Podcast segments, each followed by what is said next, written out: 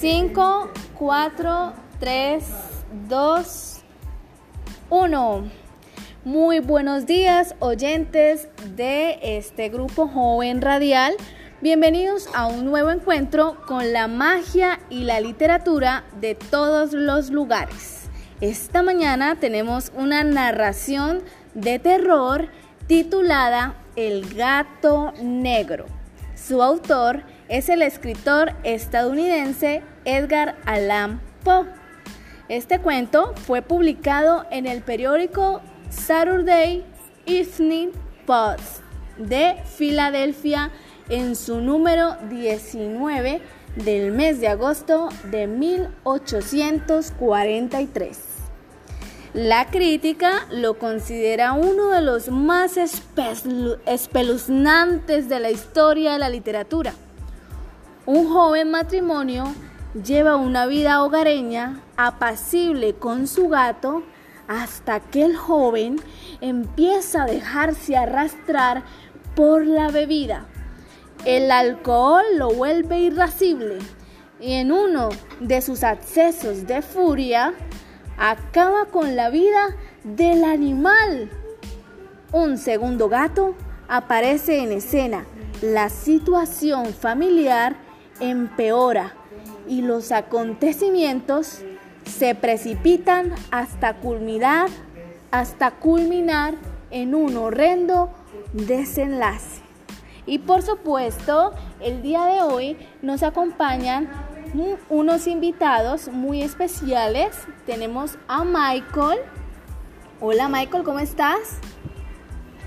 Hola, bien, gracias. Tenemos a Luz. Hola Luz. Buenos días.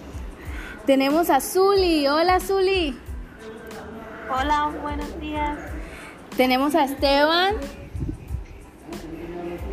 Hola. Y tenemos a Víctor.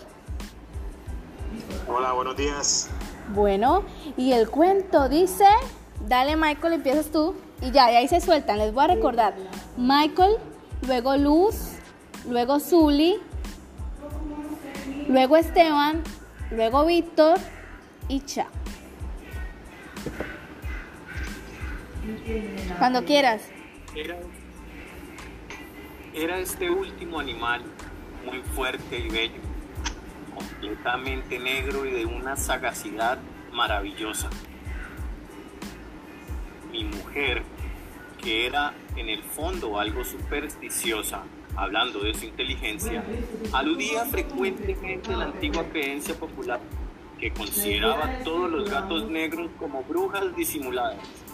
No quiero esto decir que hablara siempre en serio sobre este particular, y lo consigno sencillamente porque lo recuerdo. Así se llamaba.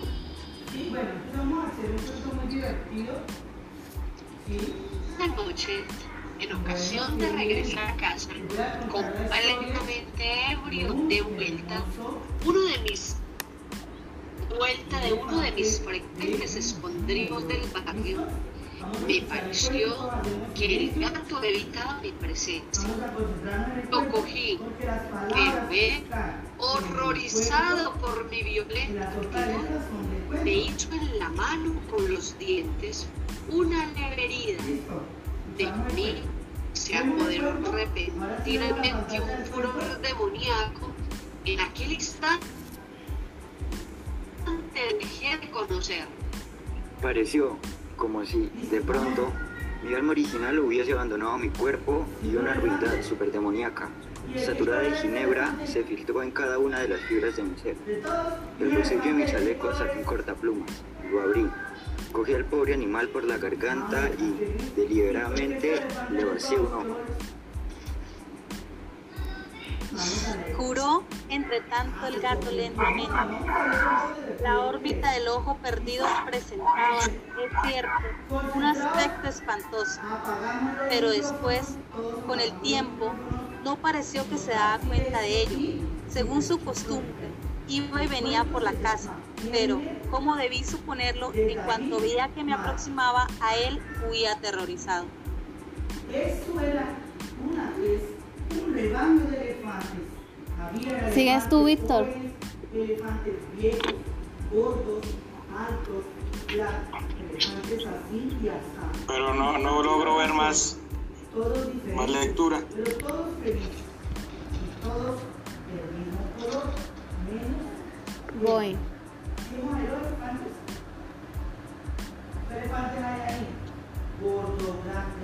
Pequeños, viejos, jóvenes. Pero hay algunos Listo, ya puse uno en el chat. Hermes era diferente. Hermes era de color. Hermes era amarillo, naranja, rojo, rosa, morado, azul, verde, negro. Me quedaba aún lo bastante de mi antiguo corazón para que me afligiera aquella manifiesta antipatía en una criatura que tanto me había amado anteriormente. Pero este sentimiento no tardó en ser desalojado por la irritación, como para mí caída, final e irrevocable.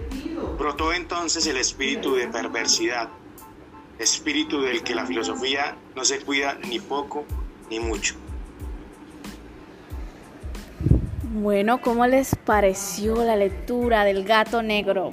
Recuerden que nos pueden seguir en nuestras redes sociales, arroba los lectores más espectaculares y que también eh, nos pueden oír a las 10 de la mañana todos los miércoles eh, por esta misma emisión. Bueno, nos vamos a despedir. Entonces, muchachos, mm, chao. Recuerden que es la emisión, ¿no? Estamos en una simulación. Chao. Chao, muchas gracias. Listo. Se quedan ahí ustedes. Espérame.